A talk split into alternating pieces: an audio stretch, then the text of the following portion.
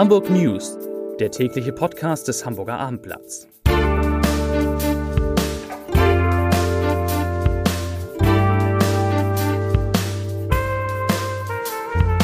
Moin, mein Name ist Lars Heider und heute geht es um die Situation von und für Flüchtlinge in Hamburg. Weitere Themen. Eine bekannte Schlittschuhanlage muss schließen. Ein Prozess gegen Kupferdiebe beginnt und der Flughafen war, war, bei Google im vergangenen Jahr die Nummer 1. In welchem Zusammenhang? Dazu gleich mehr. Zunächst aber wie immer die Top 3, die drei meistgelesenen Themen und Texte auf abendblatt.de. Auf Platz 3 Neue Idee. Nachtbürgermeister soll Hamburgs Clubszene retten. Auf Platz 2 54-Jähriger aus Eimsbüttel leblos im Wald gefunden. Und auf Platz 1 Gaspreise. Knapp 1500 Euro durch Wechsel des Anbieters sparen. Das waren, das sind die Top 3 auf abendblatt.de. Die Lage ist weiterhin angespannt, aber es gibt eine vorsichtige Aussicht auf Beruhigung. Die Zahl der Flüchtlinge, die nach Hamburg kommen, geht nämlich leicht zurück. Nachdem im Oktober so viele Geflüchtete neu in den Unterkünften der Stadt untergebracht werden mussten wie in keinem anderen Monat des Jahres und die Zahl der Menschen, die in Hamburg insgesamt untergebracht werden müssen, einen Höchststand erreicht hatte, scheinen die Grenzkontrollen an den Ostgrenzen der EU langsam Wirkung zu zeigen. Wurden im Oktober noch 1563 Menschen neu in unserer Stadt registriert, war der November mit einem Zugang von 1222 Asyl- und oder Schutzsuchenden etwas, wie es heißt, zugangsärmer. Die Zahl liegt zudem deutlich unter dem Niveau des Vorjahresmonats. Im November 2022 zählte Hamburg mit insgesamt 1794 Ankünften noch den Rekordwert im Jahr 2022. Hamburg versteht sich als Active City, aber Schlittschuhlaufen zählt offenbar nicht mehr dazu. Die Eisfläche in der Arena im Volkspark muss schließen, weil die Energiekosten inzwischen zu sehr gestiegen sind. Die Lauffläche war an 300 Tagen im Jahr und bis zu 43 Wochenenden geöffnet. Damit war das Eislaufvergnügen nicht nur im Winter, sondern auch im Mai oder im August gesichert, einzigartig in ganz Deutschland. Aber damit ist 2024 Schluss und die Möglichkeiten für öffentliches Eislaufen sinken damit auf drei in Stelling, Farmsen und Planten und Blumen. Das ist für eine Metropolregion ganz schön wenig. Wegen des Diebstahls von rund 500 Kilogramm silberhaltigen Materials beim Kupferproduzenten Aurubis beginnt morgen am Dienstag ein Prozess vor dem Landgericht in Hamburg.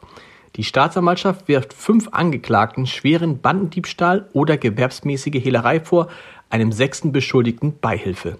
Der Fall steht mutmaßlich in keinem Zusammenhang mit den Ende August bekannt gewordenen Betrügereien, die Arubis einen Schaden in dreistelliger Millionenhöhe eingehandelt haben.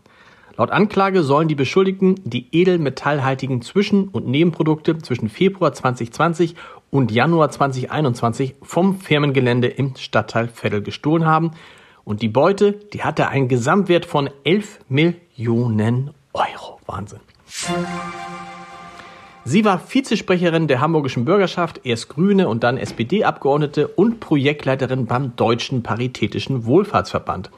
Seit einem Facebook-Post an diesem Wochenende hat Nebahat Gütschlü auf einen Schlag allerdings viele politische Freude verloren. Sie postete, ich zitiere, Israel hat 8697 Kinder innerhalb von 60 Tagen im Gazastreifen getötet. Das war der Post.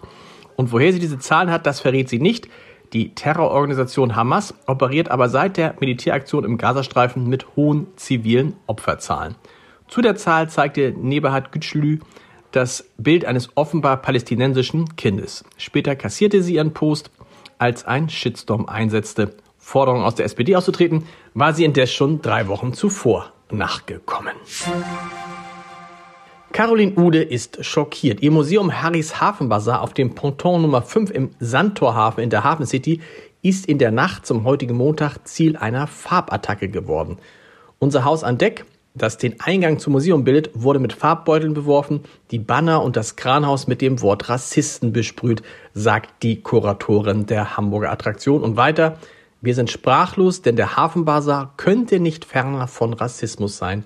Wir feiern die Kunst der Völker, zeigen nicht nur in unserer Ausstellung im Bauch des Schiffes, sondern auch an Deck Schnitzereien und Schätze aus aller Welt. Genau das scheint jemand falsch interpretiert zu haben. Jedes Jahr im Dezember, also auch jetzt, veröffentlicht die Suchmaschine Google den großen Jahresrückblick und verrät, was die Menschen überall in Deutschland, aber auch in Hamburg am meisten in die Suchleiste eingegeben haben und was sie damit 2023 besonders interessierte. Und was war es diesmal in Hamburg? In Hamburg lag vorne der Flughafen. Damit dürfte wahrscheinlich die Geiselnahme zu tun haben, die Anfang November deutschlandweit für Schlagzeilen sorgte und die Blockadeaktion der letzten Generation auf dem Rollfeld Mitte Juli. Wer schafft es auf Platz 2? Ha, der 834. Hamburger Hafengeburtstag. Dahinter folgt schon der Christmas Garden. Und äh, alles weitere und was man da machen kann und was es mit dem Christmas Garden auf sich hat, das finden Sie auf abendblatt.de. Zum Podcast-Tipp des Tages. Bäcker am Morgen haben Sie vielleicht am Sonnabend verpasst, weil Sie sagen, Sonnabend gibt es das auch, gibt es auch, da gibt es Bäcker am Wochenende. Hören Sie mal rein, da geht es unter anderem um Olaf Scholz und um Markus Lanz. Ganz interessant unter www.abendblatt.de slash podcast. Da finden Sie auch alle anderen Podcasts des Hamburger Abendblatts. Und wir hören uns, na klar, morgen wieder um 17 Uhr. Bis dahin, schönen Feierabend. Tschüss.